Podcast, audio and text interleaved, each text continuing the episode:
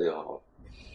第一次坐在这个外面的大厅，看着水利师道上面熙熙攘攘的人群，还有十多分钟就要出门上班，在这个时候来录一期小小的喜马拉雅，我大概能理解罗永浩还是谁。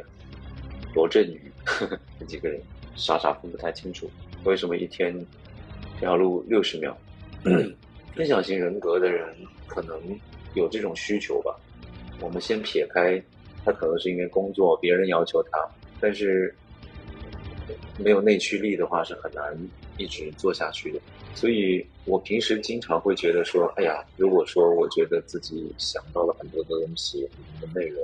我不记下来，或者说不传播出去，我就会觉得好像这件事情浪费了这种感觉。所以今天早上算是一个开始吧。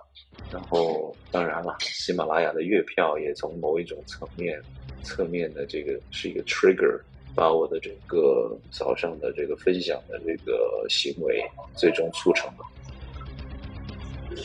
好了，那今天的分享就是到这里。